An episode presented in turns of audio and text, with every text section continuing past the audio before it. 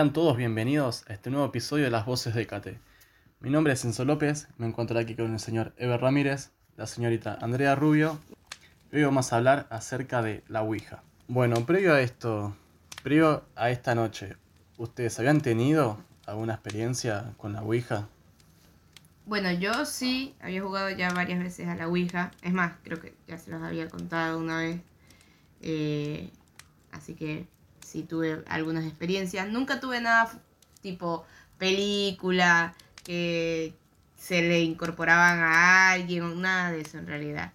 Eh, creo que lo más Heavy. heavy, sí, que pasé fue lo que ya había contado en el piloto con mis hermanos, que era que a, a la perra que teníamos en ese momento, eh, pues se puso como muy agitada de repente. Cuando un perro le ladra a la nada, Sí, esas noches. Que, que es porque hay algo, pero eso es lo más heavy que tuve, no sé, ver. Mm, No, yo conozco gente que jugó, pero yo ¿Vos no jugué y soy bastante escéptico con el tema. ¿Tenés experiencias de gente, de conocidos que hayan jugado? Claro, pero yo no, pero yo no jugué y soy bastante escéptico. Bueno, acá desde las voces de Écate. Yo nunca había jugado. Ayer tratamos una especie de sesión, pero no sé. Salió muy mal. Salió muy mal. No porque haya pasado algo malo, sino porque no pasó nada. Ah, directamente, sí. Pasa que, bueno, cabe destacar que teníamos pocos recursos. No, no teníamos el tablero más lindo como para jugar y bueno, eso tiene mucho que ver también. Y aparte no estábamos como en el ambiente... Claro, yo creo que para, hacer estas cosas, no digo que no sea verdad, pero uno tiene como que centrarse bastante en lo que está haciendo, que haya un buena, una buena atmósfera, digamos, que no haya ruidos en, cerca de... que te interrumpan lo que es la sesión, que te puedas concentrar solamente en esto y bueno, sobre todo tener la mente abierta y pasarle tu energía a lo que es eh, el momento, a la tabla. Sí, la verdad es que para como para que funcione en serio, o sea, sí tiene su como su ambientación el juego. La idea es, o sea, estar tranquilos. La verdad es que no tiene nada que ver si es a la noche, si es a la mañana, si es con la luz apagada. Eso son mitos, no tiene nada que ver. Pero eh, la idea sí es tener un ambiente tranquilo, por ahí unas velas, este, es como ponerte Unos más en- inciensos. Claro, unos inciensos, para como para ponerte más en, en contexto de lo que estás haciendo. Vos, Sever, estabas esperando que se moviera algo. Yo estaba esperando que aparezca una sombra atrás de la ventana, algo así. No, yo estaba ansioso porque no soy, a ver, no soy de creer estas cosas, pero querés que pase algo, querés ver. Claro, en el fondo en realidad uno, uno quiere que, que sea verdad. pues. Quiero, quiero creer que hay algo más. Bueno, buscando información acerca del tema nos podemos remontar al año 1891. Eh, aparece en un anuncio como Ouija, la maravillosa tabla que habla, que se mostraba como un dispositivo mágico, que más bien era un juego de mesa, que prometía responder preguntas del pasado, presente y futuro. Y prometía hacerlo con una maravillosa precisión. Eh, Decía también que proporcionaba un vínculo entre lo conocido, lo conocido, lo material. que- disculpa que te interrumpa. Sí. Entonces, los que vendían esta tabla, como que prometían eh, que algo te respondiera a todas las preguntas. Así es, eh, esto salió, su- fue su primer anuncio, su primera aparición aparentemente, y se vendía como algo inocente, o sea, algo que podía llegar a, como conocemos ahora, que se mueve y tal, pero no era considerado un tema eh, como maligno o que pudiese aparecerte... No tenía una mala imagen, decís vos. Claro, y no creo que no era tanto de contactar a un espíritu en particular como conocemos ahora, sino que era a la, a la tabla le hacías preguntas. No, a- no es que estabas invocando Eh, a un ente. a un espíritu o un ente. Bueno, lo cierto es que alrededor del siglo XIX hubo como una obsesión acerca del espiritismo y la creencia de que los muertos podían comunicarse con los vivos. Se cree que más o menos de ahí fue que salió la idea y crearon, bueno, eh, crearon la tabla. El espiritismo de aquel entonces lo que tenía es que no era considerado como algo malo para el dogma cristiano de la época. Donde, Era como algo más inocente. Claro, como estábamos hablando recién, era considerado como algo malo para la iglesia. Uno podía tener una sesión de, de la Ouija y el otro día ir a la iglesia sin tener reparo alguno porque no era considerado algo como si fuese Negativo. algo negativo, como si fuese algo un pecado. ¿Y en qué momento se empezó a ver como algo negativo? A eso voy, a eso voy. Déjame llegar. Déjame llegar hasta ahí. Y bueno, con el tiempo se fue haciendo más conocida y lo que ofrecía era una manera divertida de hacer que la gente crea en, en algo sobrenatural o en algo más allá. Claro. Le permitía a la gente tratar de expresar esa necesidad de creer o encontrar algo. Como estábamos hablando recién, como que uno quiere ver estas cosas para, para saber como que no estamos solos, no, no, Claro, es, es el humano tratando de saber si, si hay algo más allá, que no, no, no somos lo único existente y tangente. Si hay, tangible. claro, si hay algo como espíritus, como si hay presencias. La tabla encontraba la mayor popularidad en los momentos de incertidumbre, justamente. Porque en aquella época, bueno, hay que re- recordar que la esperanza de vida no superaba los 50 años, que la- era muy común que las mujeres murieran en partos, eh, las enfermedades, eh, era muy común que los niños murieran de las enfermedades o que los hombres fueran a la guerra. Y Claro, era una época bastante... eran estas épocas donde la gente trataba de encontrar eh, respuestas o tratar de creer que podía comunicarse con Para- algo más. con algo más, sí. Y la mayor popularidad que tuvo fue alrededor de los años eh, 1910 y 1920, cuando pasó la devastación de la Primera Guerra Mundial. Uh, que hubo la gran debacle y todo. Eh, sí, y bueno, justamente acá fue que empezó a ver como este cambio de la Ouija, tratar de comunicarse con, con personas en particulares más que con la propia tabla. Y bueno, como era muy común o su- eh, subió bastante la tasa de muerte, era muy común el uso de, de la Ouija. Claro, imagino también que habían como personas eh, tratando de comunicarse con, con familiares que habían muerto en este momento. Sí, sí, tal cual, así como Se decís. refugiaban en eso.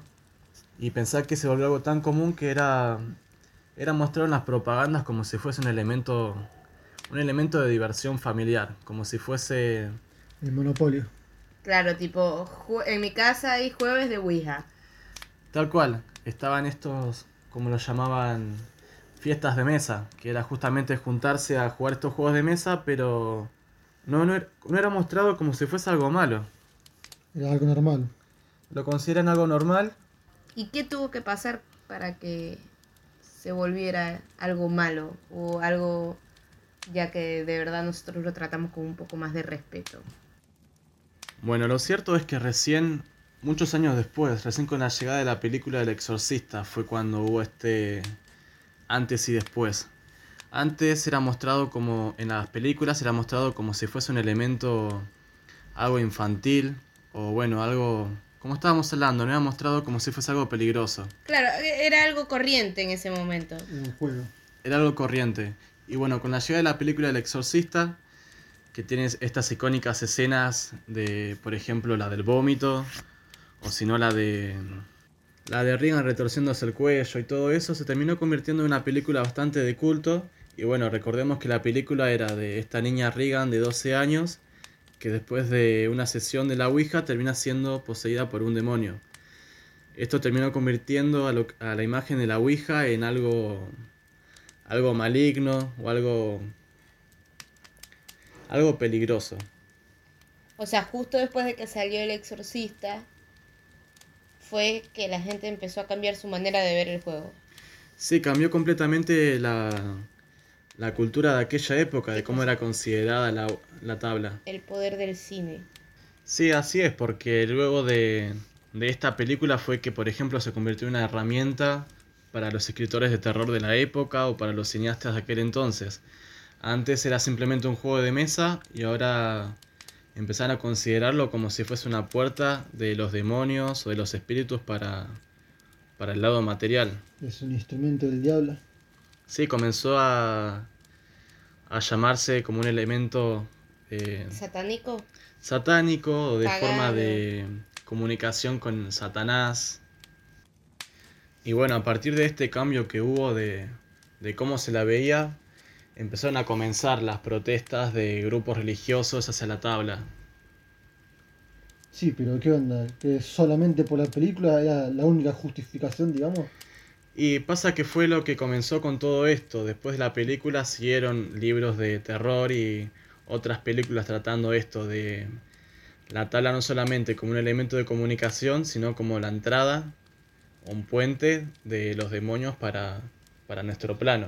Claro, pero sigue siendo todo ficción eso. Como me parece muy rebuscado simplemente eso para, para- estar en contra, ¿no? Digamos, eh, yo estoy en contra por la película o por un libro. Pasa que se convirtió en un elemento como de cultura, no solamente hablar de la película. Por ejemplo, ¿viste la película Psycho? Sí. ¿Te acordás? Psicosis. Psicosis. Mm. Yo no vi la película, pero por ejemplo tengo en la mente la escena, la de que están por matar a la chica en la ducha. Sí. Claro. Eso, mucha gente no conoce lo que es la, La ducha. la ducha, lo que es la película. Pero aún así, eh, terminó convirtiéndose esto, lo de la escena de la ducha, cuando uno va a ducharse Claro, en, un, en cultura. en cultura, en un elemento del miedo. Bueno, siguiendo más adelante, en el año 2001, en Álamo Gordo, Nuevo México, hubo una de estas grandes eh, congregaciones religiosas, donde hubo una incineración tanto de Ouijas, como de libros de Harry Potter, como de muchas películas de Disney. O sea, ya va, me estás diciendo que hubo un momento en la historia en la que empezaron a quemar todas estas cosas. O sea, la Ouija, libros de Harry Potter. Así es, y creo que lo habremos hablado quizás en algún podcast, de que están estos pastores religiosos Brasileros. brasileros portugueses que... Sí, era muy, era ¿De muy- era muy largo el título. Son, Son de Brasil- todo eso, Son de son- Brasil o son de Portugal. Sí, sí, te entiendo. Aparte son- Brasileños, portugueses, los chinos japoneses. Aparte, al ser pastores podrían ser tanto religiosos como de ovejas. Es- ¿Viste? Esos son los chistes malos de eso que... que... Bueno, que se convirtió estos pastores como que lo que pasa que es común ver a estos pastores eh, citando en contra, por ejemplo, de series de anime o de juegos de cartas, de por ejemplo de Yu-Gi-Oh! O hay muchos que están hablando en contra de Pokémon, por ejemplo. Y salen con... Dicen, dis- eh, disculpa que te interrumpa, dicen que Pokémon es algo diabólico. Algo así. O por ejemplo, lo que más me acuerdo es... eh, ¿Vieron Dragon Ball? Que aparece Mr. Satan. Claro. Bueno, dice que es una forma de... Como de alabar al diablo o algo así. Y la verdad que... Claro, como que no, Yo no- hasta- Creo que no entendieron muy bien la trama. No, yo hasta mucho tiempo después no me enteré que... Bueno, no es que no me enteré, no me di cuenta que Mr. Satan tenía el nombre de... Satán. Nuestro señor poderoso Satán. Sí, igual yo todavía intento buscar la justificación para hacer todo esto, ¿no? ¿Para qué? Para... Y para quemar las cosas, viste, que, que quemaban las tablas, que quemaban Harry Potter, quemaban... Pasa que tratan de convencer a la gente a través de... A través de lo que encuentren, a través del miedo. Y tratar de espiar estas cosas, pero yo creo que es más para... ¿Cómo se diría? Para traer gente a su rebaño a través del miedo. Claro, los, los intentan convencer de que ellos tienen razón, lo que ellos dicen está mal y lo que ellos son son lo único que está bien. Y quizás traer elementos que están hoy en día, más que cosas... eh, salir un poco de lo convencional de lo que hablan siempre en la Biblia y, traer más elementos eh, cotidianos o que uno conoce. Sí, igual también la gente es recontra influenciable. Muy Igual sí sabemos, sí, las personas son... Y pasa Muy que cuando la gente necesita creer en algo, sí, van a ser muy influenciables. Y a todo esto, ¿no? Porque me imagino que a pesar de tener una publicidad buena o mala, imagino que el dueño de la marca se llenó de plata. ¿Quién es el tipo este? Y bueno, cuando desde que surgió la tabla fue pasando la licencia de, de persona en persona, básicamente. En 1970 fue adquirida por la empresa de Parker Brothers. Y en 1990, si no me equivoco, 1991, fue adquirida por la empresa de Hasbro.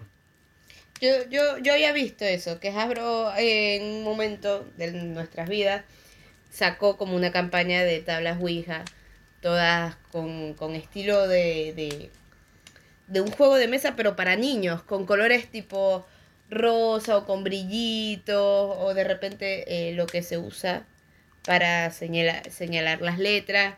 Er- Estaba súper decorado con, con escarcha y esas cosas, nada que ver. O sea, vos me decís que de repente puedo encontrar un, Estilo Hot estilo Barbie, ¿no? estilo, de, estilo de Probablemente. Frozen. Más Bill. Probablemente todas auspiciadas por Hasbro. Imagino hay una tabla Peppa Pig, una, una cosa así. Pero sí, hasta el día de hoy creo que sigue teniendo la licencia. Y cuando salen eh, diversas tablas, es que Hasbro tiene que darle la licencia justamente a quien quiere, quien quiere crear esta... Ah, había así que te pueden denunciar si haces una. Sí, te pueden denunciar la licencia. Ya, Igual, bueno, acá en Argentina, ¿quién, ¿quién se va a enterar? ¿Quién te va a denunciar? Pero bueno, volviendo al tema. A partir de que la compró Hasbro, si bien seguía vendiéndola como un juguete infantil, ya no era visto de la misma forma. Se vendía como si fuese algo perturbador, espeluznante, con una clara sensación de peligro. Y vos, Enzo, ¿cómo pensás que funciona? Si es que, verdad, se mueve sola, es sugestión. Y me encantaría pensar que, que se mueva a través de espíritus. Pero yo creo que es más que nada la, la sugestión de cada uno y que inconscientemente terminamos moviendo esto. Aunque bueno, ayer lo probamos, no pasó. Se me hace aún así difícil que cuando juegan varias personas que como que coincidan los movimientos de todos para tratar de dar una respuesta. Claro, yo, mira, cuando las veces que jugué a la Ouija, en realidad siempre desconfiábamos. Era como, bueno, no, vos la estás moviendo, vos la estás moviendo. Porque en realidad sentís que alguien la está moviendo. O sea, sentís como si alguien en el tablero estuviera moviendo la tabla, pero no la está moviendo ninguno. Porque te das cuenta cuando de repente haces una pregunta personal, una pregunta que no, no, no la sabe nadie, y te responde correctamente. Yo pienso que es todo sugestión y que no existe nada. ¿Y cómo te responde correctamente?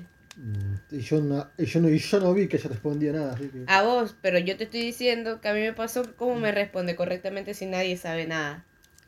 ¿Y ayer sentiste que se movía? No, ayer no se movió directamente. No sé, yo tenía Se la... sentía como raro. No sé, se sentía raro, tenía la sensación de que. de que estaba por pasar algo, pero lo cierto es que nunca llegamos a mover algo así, a ver algo como concreto. Ever, ¿conoces la aplicación más. más científica del tema? Sí, yo estaba viendo que había un... ¿Cómo se dice? Sería, sería como un método, no me acuerdo cómo es el nombre, pero que lo haces inconscientemente. Que lo mueves inconscientemente. Tiene un nombre científico, pero no me acuerdo cómo se llama. Bueno, estamos hablando del efecto de idiómetron, que fue descubierto en el año 1852, Don Ever. ¿Sabes de qué trata el efecto idiómetron? Idioma- Y parece me algo como de como- idiota, Sí, me suena Suena idiota, ¿no? al efecto de idiota. ¿Y qué sería? ¿Ah, es eso? No, no, para nada. Ah, bueno. ¿Qué sería eso? No, fue que este, este médico en el año 1852 eh, publicó un informe que constataba la existencia de movimientos involuntarios por parte de la gente. Yo no sé si los, los hacían también jugar una especie de... No un juego de la Ouija porque no existía en aquel entonces, pero como una sesión de espiritismo. Estas las que te deja agarrar la mano, Sí, sí. que dame una señal Claro. Sí, sí. esa clase de cosas. Y bueno, eh, el ejemplo, por ejemplo, más claro que, que da, que algo que haces involuntariamente, es por ejemplo llorar al ver una, una película triste, que uno lo hace inconscientemente sin Cortar el limón sin también. haberlo pensado. cortar el limón. Cortar la cebolla también. Llorar sin No, no, pero eso es más bien químico. Esto es como movimiento involuntario que uno lo hace inconscientemente. Las personas lloran en las películas, yo no, yo no sé, yo nunca vi que lloran. A mí nunca me Yo pasó. lloro. ¿Sí? Re, pero mal. ¿En qué película ll- lloraste? ¿En la No, del perro? en todas lloro. En todas las películas lloro. Por alguna razón voy a llorar, no Por sé. más que es algo bueno. Por más que, eh, si es algo bueno voy a llorar de felicidad. A mí lo único, lo único que me pasó así fue con la película de inteligencia artificial cuando era chico. ¿Cuál? ¿Her? Wally. No, la que se llama inteligencia artificial, la que Ah. trata de un robot que lo abandona a la mamá. No, no me acuerdo. No, no sé. Bueno, la película va de que De que un robot lo abandona a su mamá. básicamente trata de una pareja que se le enferma el hijo. Sí. Y su- el hijo estaba en coma y para tratar de reemplazar este vacío compran un robot que era inteligente como una persona. Ah, como los Simpsons. Es que sí, el episodio de Los Simpsons está basado en eso, en el que Bart queda en coma. Sí, me parece el robot. ¿eh? Cuando vuelve el hijo, eh, al hijo no le gustaba para nada este robot y la mujer, eh, el hijo empezó como a mostrar sentimientos humanos, que aunque sea un robot y no fueran, no fueran verdaderos, a la mujer le terminaban afectando de manera negativa, con lo cual terminó abandonándolo. Pero el chico durante toda su vida lo que estaba tratando era de encontrar de vuelta a su mamá, porque no entendió que lo abandonó, sino como fue un... Me perdió Me, me, me lo cuentas de esa manera y me dan ganas de llorar ahora. Me perdió y tengo que volver a encontrarla. Y la mamá le había contado un cuento que trataba de un hada azul que te concedía un deseo. Entonces él estaba buscando el hada azul para pedirle el deseo no. de poder volver con la mamá. Y ponen la saga de los Simpsons. Todo mal, Que, que, que- que tienen que elegir entre el robot o el humano y lo llevan a la, a la carretera y lo dejan al humano ahí. Lo que. bueno, lo que pasa en la película es que el robot termina yendo a un... como estas luchas de autos monstruos, pero era con robots, donde obligaban a robots a pelear. Y alguien se compadece de él y de esa forma termina escapando, pero hasta el último momento lo están por poner a pelear. Es algo también al estilo Pinocho. Eh, sí, en cierto punto aparece algo de, del cuento de Pinocho. No sé también si tendrá que ver el hada azul. Puede que vaya por ahí. El, el hada azul puede representar a, Ye- a- no, Gepetto es el, el señor, a- el grillo, Pepe Grillo. el Pepe Grillo, sí. Y bueno, la película va de eso, de el chico yendo por diferentes lados, siempre buscando el hada azul para tratar de pedirle un deseo. Y cuando termina la película, se encuentra... Termina muy rara la película, pero se encuentra con su mamá por un día y la mamá como que no se da cuenta... Se... La mamá lo vuelve a querer, pero solamente duró un solo día eso que le ocurrió. Y nada, no sé por qué, pero todas las películas... A ver, no me abandonó mi mamá, pero todas las películas en las que veo esto de una especie de abandono o el hijo con problemas con así serios con los padres, no sé por qué me termina pegando. Eh, yo, en serio, estoy bien con mis papás. Está todo bien, pero te, te, te toca. y posta como que nunca llego así a llorar, pero son películas como que en serio me, me, Te llegan, me claro. llegan, ¿viste? Bueno, a mí me pasa mucho con, con las películas sobre, tipo, no películas de adolescentes, pero, o sea, eh, como que en esa etapa, no, que la pasan muy mal en cuestiones, tipo, en su casa, o ahora está todo bien en mi casa, pero, pero como que no, no me gusta ver sufrir a la gente en las películas. ¿Vos sentís que Como te que sentís identificada quizás? Como que no, no los quiero ver sufrir. Siempre estoy como, ay, por Dios, alguien que lo abrace. O no sé, me- no, no me gusta verlos mal. Y, y me llega, eh, tipo, se ponen a llorar y es como que la estoy pasando mal con ellos. Es como que somatizo todo eso. ¿Vos se ve algo que te, te cautive? ¿Sos un No, monstruo? no, yo soy recontra frío, a mí no me cautiva nada. ¿Sos Es- un monstruo es sin más, me- sentimientos? Es más, me da risa cuando ¿viste? pasan cosas malas en las películas. Sos una mierda, ¿eh? ah, y en la película de perritos, no. No, O sea, no, es lo peor. Es lo peor, no, no puedo, no. A, a un perrito le pasa algo, yo me muero, me muero. No quiero ver nada. A vos, Seba, ni siquiera eso te conmueve. Los perros. Y pasa que, no sé, yo tampoco veo muchas películas así que sean. Todo lo de- contrario, de igual. drama, ¿viste? con las películas románticas no me gusta. No siento nada, no, no. Con las películas románticas. Sí. De que la gente dice, no sé, te- estoy- tengo despecho, voy a ver una película romántica y a llorar. A mí no me gustan las Pasa películas que- románticas. Pasa que yo encuentro la mayoría de las películas románticas que son comedias, entonces por ahí cuesta más que uno se... como que entra ahí en el personaje. Y, pero, y pero son comedias románticas, por eso se dice co- comedia romántica. ¿sí? No hay una romántica romántica que es romántica. nomás, Sí seria. que hay. Ah, nada, Yo no conozco, pero, No, nada pero de sí que hay. Claro, las románticas, eh, el, ¿cómo es que se llama? Esta, que es muy famosa. Eh, no es de Sí. comedia, es totalmente... 50 sombras de Grey. La de la chica, Es, La chica que tiene cáncer, ¿cómo se llama? Pero no es romántica. ¿No es romántica? Ah, cuál, ya. Eh, bajo la misma estrella, decir. Esa. Bueno, esa es romántica. No, Pero la es como, es, esa es como una tragicomedia en realidad. ¿Es comedia? O sea, se le diría tragicomedia, pero es trágico. Y es una comedia romántica. ¿Viste alguna película como Coco o como la de Up? ¿No viste ninguna ever? No, no me gusta tampoco la animación. Creo So- que la única que vi animación, bueno, la parte de, de, Toy Story, esas cosas. Eh, ¿Qué So- más? sos re tonto, eh. Eso no va. Eso no va, güey.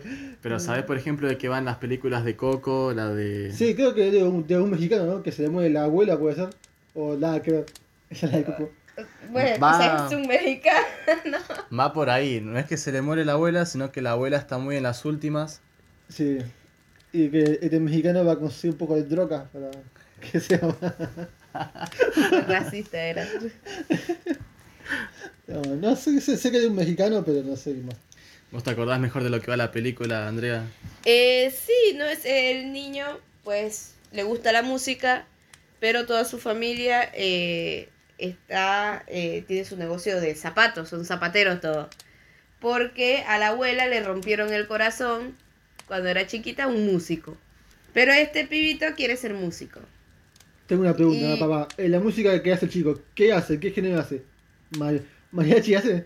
Obvio. Madre mía, que Obvio. tipo No, sé- no sé si, película. no sé la si se peli- llama... No sé si se llama mariachi, pero sí, es una música Ah, de ese pero- estilo y Claro. toca una guitarra. Ah, pero la película es, es todo el estereotipo mexicano, ¿no? pero pará, Sí, el pibe no está gritando. Ay, ay, ay, ay. No, Claro. Eh, pero No, tiene aparte- gorro mexicano, está en el- está- está- también está como en un desierto, ¿no? ¿Te No, ocurre? ocurre en lo que vendría a ser el más allá. No hay ningún desierto. No, bueno, la, la ciudad no es que sea un desierto, es pero un sí. pueblo, es... Pero, tío, pero tiene todo el estereotipo mexicano que ve, lo ven los gringos, ¿no? Eh, la verdad que sí, igual yo me enteré que para hacer esta película que viaj- viajó el equipo a México para conocer cómo era que era la cultura. Via- viajó a la frontera, pasó un poquito y se Sí, pasa vuelta. que también se basaban en el tema de... Fueron a la frontera, pusieron un pie y dijo, ya está, es suficiente, vamos. Por eso es que no averiguaron nada. que buscaron a.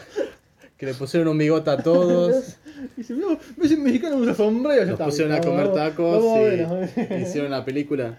Sí, sí, no sé. No, bueno. yo supe que, que investigaron bastante la cultura y que, como te digo, viajaron hasta allá y estuvieron un tiempo conviviendo. Sí, pasa que también se centraron en, en, la- en las fiestas que ellos hacen a los muertos. Entonces por ahí Ah, sí... que la- la- también aparece la Catrina. Claro, la Mm. famosa Catrina, exacto. Va más que nada de, del Día de los Muertos y que ese día aparecen estos eh, espíritus o fantasmas. Claro, Gente que vos- gente que claro, vos- no, no, no, Lo que pasa en el Día de los Muertos es que supuestamente te va a venir a visitar un familiar y vos tenés que hacer una ofrenda para el familiar se sienta recibido. Que acá lo que te dicen en la película es que el familiar viene si, si tú lo mantienes con vida. O sea, tienes como que no dejarlo en el olvido, claro, hay que recordarlo. Como que estos espíritus van a seguir en el más allá siempre y cuando Los tengas los, siempre tengas, en tu los tengas presente. Y la película va, bueno, es la cuarta vez que lo digo, pero de uno de los personajes que están olvidándolo. Y cómo el chico trata de ayudarlo. A la abuela, ¿sí? No, no, Otro. a uno que ya está muerto. Mm, Y tienen que tratar de ayudarlo para que justamente la, la abuela, que está muy en las últimas, y ya no casa una, que se Mm. acuerde de él. Claro, que no lo olvide. Porque resulta que este personaje es su abuelo. Ah, ya, a tu El plot twist. Fue, no, fue- era el papá, De- era el papá de la abuela, que está en las últimas. Claro. Ah, entonces es, es el bisabuelo. Será el bisabuelo del, del protagonista, Que era músico. que era músico. ¿Y por qué se muere che, el, el tipo ese? ¿Te acuerdas de la película? Lo asesina el malo. Le, te que hay una mafia más. el estereotipo Ah, mexicano. ¿por qué murió en la, en la, Claro, digamos, en el, El bisabuelo, ¿por qué entre muere? comillas, en la vida real? Sí, sí. Y bueno, este hombre era un músico muy famoso Sí, y el malo lo asesina, porque eran un dúo. El malo lo asesina y se queda con todas sus canciones. Claro. Y Se queda con todo el crédito de todo. Se queda con todo el crédito y encima se vuelve alguien famoso. Y mientras un montón de gente lo idolatra, a este que es el verdadero compositor de las canciones lo están olvidando. Y ese tipo era Luis Miguel. Y es una especie, Eh, sí, es es básicamente. una especie ahí de Chayanne mexicano. Para mí tiene que ver eso, porque sí, es como un Luis Miguel. Así que ya acá la anuncia Luis Miguel. Devolver las canciones. Así queda acá Luis Miguel. si ves esto, así que sos un garca. bueno, sí. Otra película más que sea así, que medio tri- Bueno. La de App, no sabes de qué va. Ah, esa es la de los globos, ¿no? La que está en la casa. Sí. Ya Sí. cuando comienza tiene su su declive que te da en el corazón, que te rompe ¿Por todo. qué? ¿Qué pasa? Porque yo no la vi aplicación. ¿Qué pasa? Y comienza con la vida de el protagonista desde que es chico y te van mostrando más o menos cómo se conoció con, Con el amor de su vida. con el amor de su vida, cómo construyeron una vida juntos y cómo eran muy, muy, muy, muy amantes, sí, sí, ¿qué pasa? ¿cómo se dice? Ah, Alma gemela, sí, dale. Claro. Sí. que eran un alma gemela uno con el otro. Y, se, y va, imagino, imagino que se muere la chica, ¿no? Y queda tú súper triste. Sí. Sí. Bueno, sí, el señor eh, termina perdiendo a la mujer y termina siendo un viejo Amargado. Un viejo amargado. Y eran, eran gente que eran muy aventureros, por así decirlo, que le gustaba mucho hacer viajes, que tenían como un cuaderno de los lugares que visitaban, Y que hay un lugar que está escondido, que se registró muy pocas veces, y tenían el sueño de ir hasta ahí. Entonces el señor, eh, amargado de la vida, lo que hace es, eh, bueno, lo que, lo que hace es esto de llenar la casa de globos e iniciar un viaje hacia este, este lugar que estaba desconocido. Pero en el medio de la película te va metiendo estos momentos de que situaciones de peligro con la casa y que el señor tiene, no sé, eh, creo que es un sofá y como que representa como que ahí está la, la mujer, una cosa así puede ser. La verdad no recuerdo lo del sofá. Claro, como que ahí se sentaba ella. como que la mujer si- seguiría estando presente. Y están estas situaciones en la, en la que la casa, por esta por ser destruida y tal. Y bueno, después está el alivio cómico, que es un chico explorador que termina... Que estaba justo repartiendo galletas y bueno. Justo está repartiendo galletas y termina de casualidad Cayó en en la, la casa. casa del viejo. Pero bueno, te pega mucho en el corazón porque es de un abuelito amargado que pierde a- a- Al amor de su vida. al amor de su vida y a una abuelita. ¿Cómo es que sos un monstruo sin corazón? A ver si eso no te pega. No, no, no, no me pega. Algo más trágico, algo que me dé más tristeza. Uy, ¿nunca viste a Chico? Ah, La, La del sí, perro. la del perro, sí, la vi. Imposible que no te duela No te eso. generó nada. No. O sea, el perro, el perro lo buscó. El perro, el perro nunca se olvidó de su dueño. ¿No viste el capítulo de Coso? ¿De Futurama? ¿Por qué todo lo comparan con una comiquita, Dios? ¿Por qué? No, No, ¿viste que no fue? lo viste. El de Simuliera, ¿no? Eh, No. Porque en Futurama, viste que el protagonista es, de- es del pasado. Sí, y se es congela. Sprite. Ay, se Bueno, muere su perrito. Sí, un sí perro, me acuerdo, sí me el perro y el acuerdo. perro lo esperó todo el día hasta que se congeló, no sé qué pasó con el perro. Sí me acuerdo. sí. Encima el capítulo va de que en- acá en el futuro encuentran como al perro fosilizado Sí, sí. y trae tratando de revivirlo. Al final no lo hace pensando en que seguramente el perro habrá tenido una larga vida y que se habrá olvidado de él. Después te muestran un flashback al final donde te muestran que Frey un día no volvió y que el perro lo está esperando en la puerta de la pizzería. sí. Y te va mostrando cómo va pasando el tiempo, el tiempo, el tiempo y que el perro sigue ahí esperándolo y te- te muestran cómo va envejeciendo, cómo de repente en el fondo, no sé, el local Lloro, cierra. Basta. Lloro.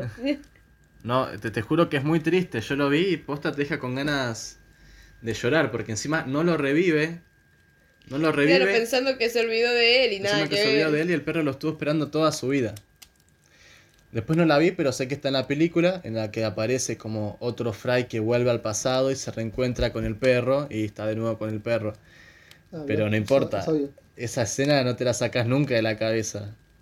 Que es imposible que no te duela. Yo creo que, o sea, a mí te genera como una especie de trauma, posta. Hay películas que. Bueno, hay una que es con Tom Holland, pero chiquito. Que se llama Lo Imposible.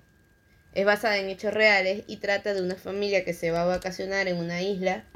Y en esa isla hay un maremoto. Hay un tsunami que arrasa con todo. Y la película trata sobre esta familia tratando de sobrevivir a todo lo que está pasando. El tsunami llega cuando ellos están justo en el hotel, en, en la piscina, y están jugando lo más tranquilo y cuando ya se ven, se ven la ola encima. Entonces obviamente la ola los separa y por un lado está la mamá eh, que la mamá encuentra como a los, a los dos menores, creo que. Y el papá, no mentira, la mamá se queda con el mayor, que es Tom Holland. Y el papá agarra por otro lado y él queda con los dos chiquitos, con los dos menores, porque ahí le da tiempo de agarrar a esos dos. Así. Sí, entonces es, no, no, o sea, es horrible ver por todo lo que pasa a la mamá. O sea, la mamá se desgarra un seno, eh, le caen de todo ramas encima, piedras. Es, es horrible. O sea, te da dolor porque te muestran, el- la, la actriz es tan buena también, que te transmite el dolor.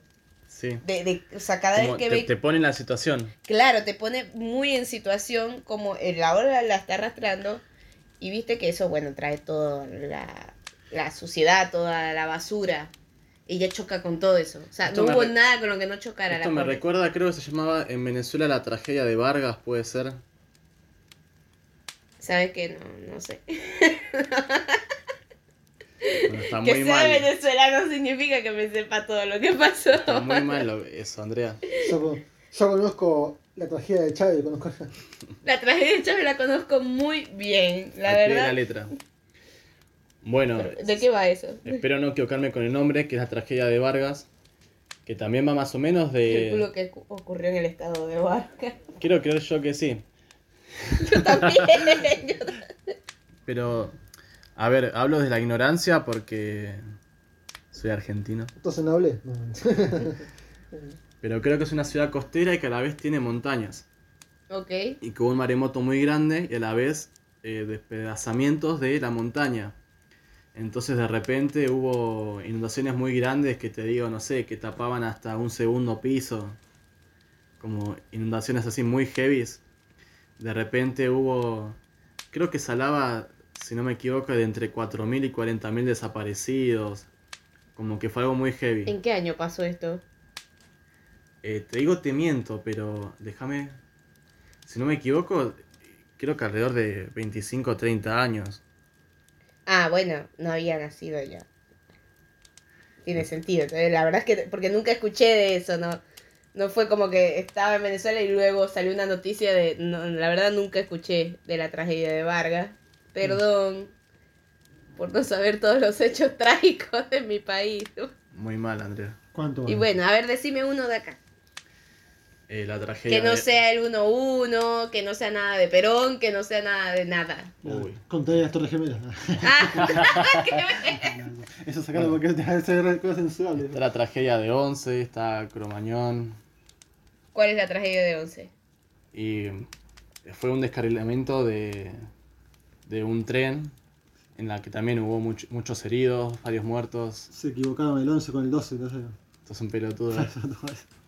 ¿Y esto pasó antes de que vos nacieras o...? No, pero yo era muy chico y la verdad es que no me acuerdo de nada. ¿Sí? ¿Hace tanto fue? Yo lo recuerdo así, por lo menos. Yo, yo, yo, pensaba que pasó hace poco, no hace hace tanto. Capaz que sé. Yo nunca escuché de 10 eso. 10 años como mucho. ¿Y vos, vos te acordás de qué pasó? Sí, que se, se amontonaron los dos trenes, chocaron. Fue que chocaron dos trenes. Chocaron y siguió largo uno. Me, me parece que fue así, no me acuerdo ya. Pero yo no, no, no lo recordaba tan, tan lejos. Pensaba que eran más cerca. ¿no? Poco puede ser. La de Cromañón sí conoces, Andrea. Sí, fue lo del concierto, ¿no? El concierto de... Callejero. Callejeros era Sí, así, de como que se que- incendió todo y hubo muchos muertos. Sí, que de repente no estaba bien controlado ni tema de seguridad, ni capacidad de personas. Las puertas de seguridad, eh, varias estaban con candados. Claro, y no podían escapar. Creo que la, la de seguridad estaba con candado y encima se abría para adentro. Y como toda la gente empuja para afuera. Era claro, no, no, no dio. Además, apenas sucedió esto de- del fuego, se fue la luz. Y después estaba el atentado al AMIA. Eso es todavía aún más viejo. De eso había escuchado. Bueno, de eso te puedo decir que no, no estoy tan informado como debería. ¿Vos te acordás de algo? Creo que fue una camioneta que, Sí, yo me acuerdo poquito, además. Sí, que estaba llena de explosivos, puede Sí, ser. Sí, sí, una bomba. Sí, una- en la embajada de los judíos. Y que al final nunca se encontró como ningún responsable. Como que si te fijas está lleno de responsables, pero no hay uno a quien, Acá, a quien apuntar y a quien echarle la culpa.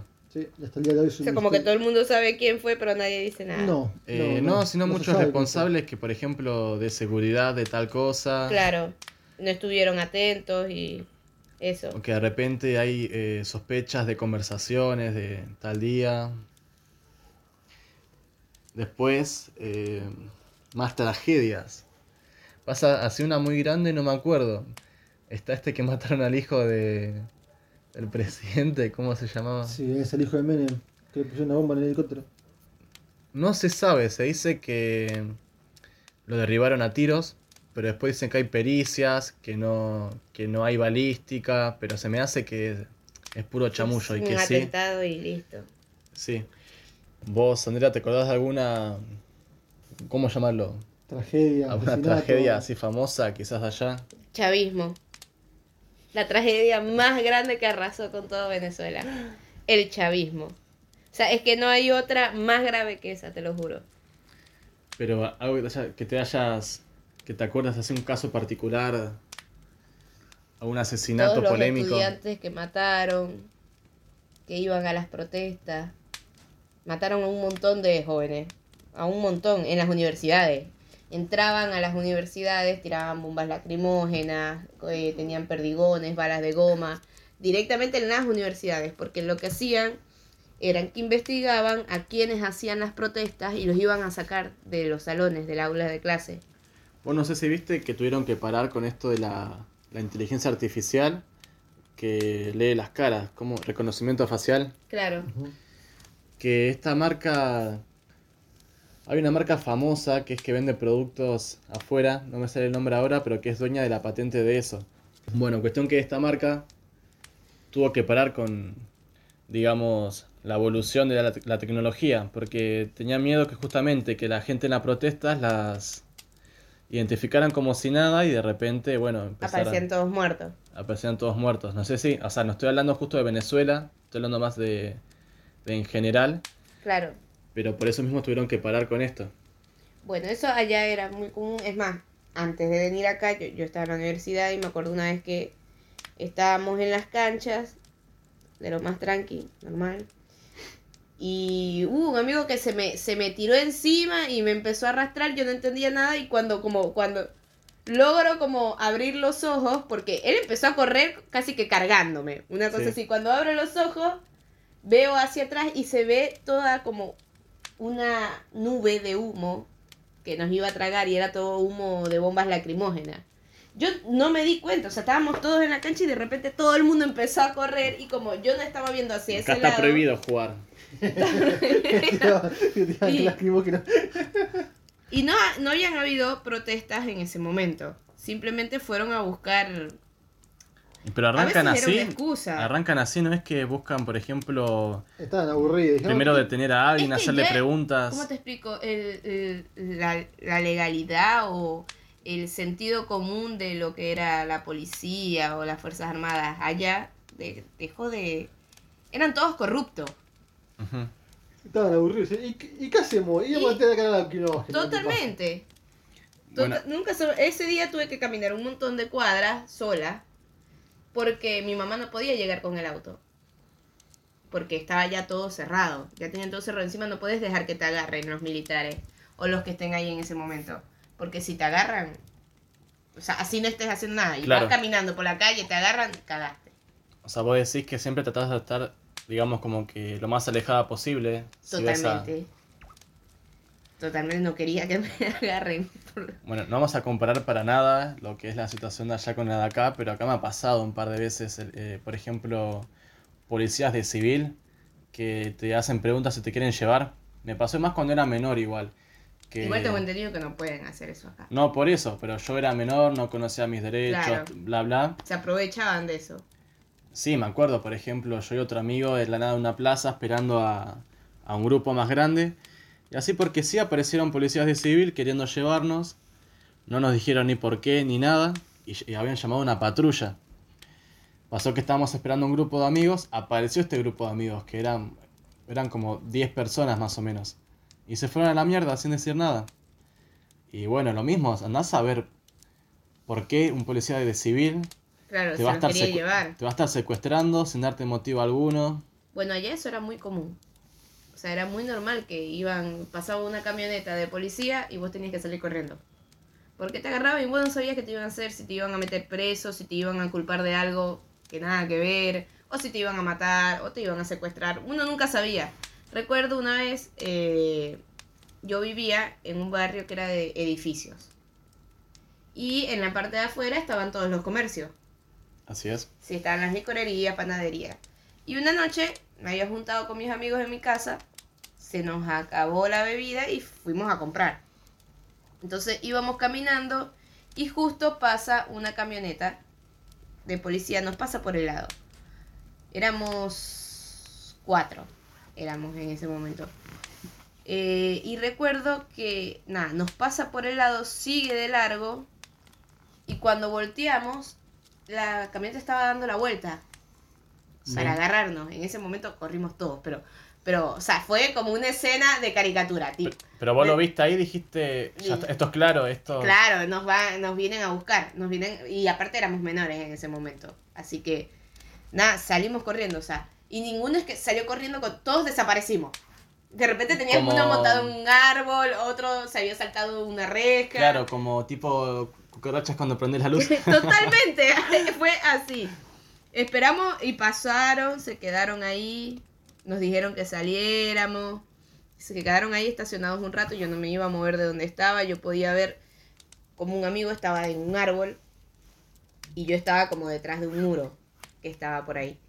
Eh, y nada, nos quedamos todos esperando a que la camioneta se fuera. Cuando la camioneta se fue, nos devolvimos a nuestra casa. Mm. Y allá el, el portar armas. Sé que por ejemplo está lleno de delincuencia y gente con... Delincuentes con armas grandes, tipo metralleta. La realidad es que no es legal portar armas tipo Estados Unidos, pero Claro, te iba a preguntar un poco eso, que de repente los civiles eh, es normal, sí. pueden, o sea, no te hablo más de delincuentes, sino como civiles, ciudadanos queriendo protegerse a ellos mismos. Mi abuelo tenía una colección entera de armas. Él está preparado para el apocalipsis zombie. Para la tercera guerra. Totalmente. Yo recuerdo, tenía, no sé, todas las escopetas había por haber.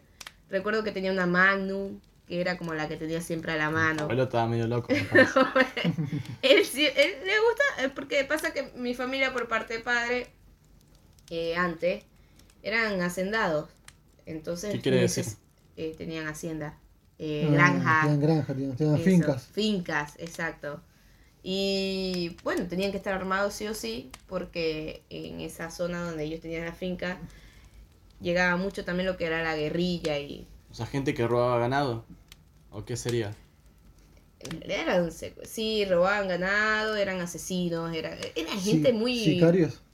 Claro, eran gente así. Entonces tenías que estar armado sí o sí, siempre. Siempre tenías que estar armado, saber usar el arma, porque no sé cuándo te iban a agarrar y te iban a querer llevar, o matar, o secuestrar, lo que sea. Así que era bastante común para ellos. Es más, recuerdo en mi infancia que a uno de mis tíos paternos lo secuestraron. No me acuerdo muy bien cómo se desarrolló eso, porque estaba muy chica. Pero sí sé que creo que fue por un camión de gasolina, no sé qué estaba llevando mi tío o qué pasó, si debía plata. Sé que esta guerrilla, o no me acuerdo cómo se llamaba esa, esa organización, que se lo secuestraron, y había que pagarles para que lo devolvieran vivo. De eso me acuerdo. Y era normal en ese pueblo. También recuerdo una vez que hubo una noche. Pero quiero creer que a tu tío lo... Está vivo, sí. Ah, bueno, entonces Está pagaron. vivo, lo devolvieron. Entonces está- pagaron. Está bien, sí, sí, pagamos, obvio. Este, eh, también recuerdo una vez que estábamos reunidos en la casa de mi abuela, en el, pueblo. eh, normal, reunidos toda la familia, ¿no? Ya era de madrugada, no sé, ponerle 3 de la madrugada, 2 de la madrugada. Bueno, y justo en la casa de mi abuela, en la calle de enfrente, había un bar. Y siempre en ese bar eran los borrachos del pueblo. Siempre iban ahí. Y siempre había un problema. Siempre terminaba uno en una zanja, otro le, le clavó algo al otro. e- Era Típico. Sí, como bueno. Clásico bar. Claro, siempre estaba la policía ahí yendo a, a separar los borrachos. Pero me acuerdo que hubo una noche que tocaron las puertas y como que llegaron militares directamente. ¿Hablas del bar o hablas de...? No, a la casa de mi abuela. Yo tenía un tío, tengo un tío que es, eh, tiene problemas con el alcohol y siempre tenía problemas en ese bar también. Entonces nosotros pensamos que era que estaban llamando por él, tipo que había hecho algo y era como, bueno, hay que irlo a buscar. Y en ese momento yo también estaba chiquita, sé que tenía como unos 6 años, una cosa así. Y yo estaba atrás de mi papá siempre. Me gustaba estar con mi papá. Entonces a donde él iba, ajá, yo le iba atrás. Esa noche salió a ver, porque estaban tocando la puerta, ven que están todos esos militares y como que estaban, no sé qué estaban haciendo, pero nos estaban pidiendo lo que sería el DNI, la cédula. Se lo estaban pidiendo a todos, no sé si estaban buscando llevarse gente, pero al azar, porque te dije que ahí se llevan a la gente al azar como si les, como les da la gana. Sé que nos mandaron a todas las mujeres y a los niños, o sea, mis tíos y eso, nos mandaron a escondernos en la parte de atrás de la casa. O sea, vieron, tocaron la puerta, ellos los mandaron a esconderse. Y ellos nos mandaron a escondernos, todas las mujeres, todos, o sea, mi mamá y eso nos mandaron a escondernos y solo quedaron los hombres afuera. Pero eso cuándo pasó, cuando vos eras muy chica, me Sí, decís. sí, tenía como seis años, una cosa así. Entonces siempre fue común este tema de, de Ah, de- secuestros. sí, de- era así, era bastante normal. Yo pensé que era más a lo último, cuando... No, era, era normal. Y más en esas zonas, porque era una zona rural. Y aparte era frontera con Colombia. Y había este tipo de problemas. Y el gobierno que había en... No te estoy hablando del gobierno del país, sino como el alcalde que estaba en, en ese pueblo también era bastante corrupto. Es más, mi abuelo se lanzó alcalde. ¿Qué quiere decir se lanzó? Se, se Se postuló. postuló para alcalde. Ah, se postuló para alcalde y no quiso después porque para ser alcalde ahí vos tenías que aceptar ciertas cosas. ¿Me entendéis? como siempre. No sé si como siempre, pero es Y él común no verlo. quiso. Él no, no quiso porque no iba con su moral, pues. Claro, que hay cosas que tenés que hacer la vista gorda, digamos. que tenés que- Exactamente. O sea, él había ganado, él ya te- tenía para ganar, pero él no quiso después porque le dijeron, tipo, ya para entrar a ser alcalde tenés que aceptar esto. Y bueno, eso quedó así, nada. Y así es como no fui la hija del alcalde. y después, con el tema de las armas, que era bastante normal tenerlo, también era porque en las granjas, o sea, si estaba cerca de un río, aparecían babillas, que son como codri- cocodrilos, pero más chiquitos. Babillas. Babillas, sí. Después la- las googleamos si quieren. Pero, y estos cocodrilos chiquitos se comían el ganado, las vacas, los cerdos. Entonces tenías que tener el arma para matarlo. Y Pero- bueno, después ves si te los comías o los tirabas. ¿Pero de qué tamaño era más o menos? ¿Te acordás? No- no dec- o sea, tipo, no sé decirlo, te, te puedo mostrar, pero Como un perro más o menos. podrían ser como un perro, sí. Puede que unos un metro, no eran tan grandes. Pero eso era, digamos, eso, ¿eso se acercaba a la casa o era cuando te ibas para el río?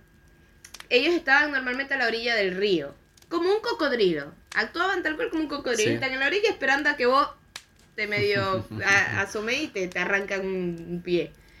Y a veces, si ven que no hay gente, salen para comerse el ganado. Ah, es verdad, porque los animales van a tomar agua al río y... Claro. Y por ahí están Sí. cerca, en el pasto. Por ahí de vez en cuando, no sé, te levantabas en la mañana, te salías a tomar un café y encontrabas una babilla ahí viéndote. A veces entraban a las habitaciones. No, No, todo mal. era- Yo no dormía tranquila. Encima me acuerdo que había en la granja de un tío que los baños estaban afuera. Era returbio salir, porque encima todo oscuro de noche, en medio del campo Por de la eso no nada. querés salir... eh, Prefiero adivinar en la esquina del, del cuarto, te lo juro. Porque encima de lo creepy, no sabías con qué animal te ibas a encontrar. Lo que me llama la atención de los cocodrilos es que vos de noche los iluminás y que los Y ojos le brillan. le Sí, y sí es verdad, es totalmente cierto. Pero era muy divertido eh, cuando no pasaban estas cosas, ir a las granjas, porque de repente estabas con tus primos y, y podías jugar a cualquier cosa. Podías jugar a, ti- a tirar piedras a la nada si querías, o sea, podías idearte lo que sea o jugar con los animales si los animales eran mansos. Capturar cocodrilos. Yo amaba montar a caballo. Lo amaba. Granja donde había caballo, yo estaba montada en el caballo. Y me acuerdo que tenía un primo, bueno, ya él era más grande. Ah, allá es normal que te enseñen a manejar desde temprana edad a los hombres. Por ahí tenías 12 años y ya manejabas una gandola. Es bastante normal. Y bueno, pasaba con mi primo, que teníamos por ahí 13 años, una cosa así o menos. Y a él le daban la camioneta, como algo normal. Y íbamos a pasear por, por todo el campo con la camioneta. Fue Andrea, yo tengo abuelo que también que tiene un campo, pero anda, anda que me deje andar en, en gandola. y en gandola. o sea, no es que te dejan andar en gandola, pero bueno, si tenía que transportar algo y bueno, no, no tenías ayuda, por eso les enseñaban a manejar. No, bueno, acá no pasa, no sé si porque me consideraron Igual es inútil. medio machista eso, porque a las mujeres no nos dejaban manejar. ¿Y vos andabas? ¿Vos sí? ¿O era tu primo? No, eh, mi primo era el que manejaba. Yo aprendí con él igual, él me enseñaba, pero no es, eh, o sea, mi papá no me enseñó a manejar a mí. Yo aprendí a manejar sola viendo. Bueno, creo que hemos llegado hasta aquí al día de hoy. Creo que nos hemos explayado lo suficiente. Hemos hablado de, de la Ouija, de, De tragedias, de los de perritos. tragedias, de películas tristes. Creo del que hemos campo en Venezuela y la guerrilla colombiana. de anécdotas en Venezuela. Y hasta aquí llegamos el día de hoy. Espero que les haya gustado. No se olviden de darle like, suscribirse, darle a la campanita. Eso fue todo. Buenas noches.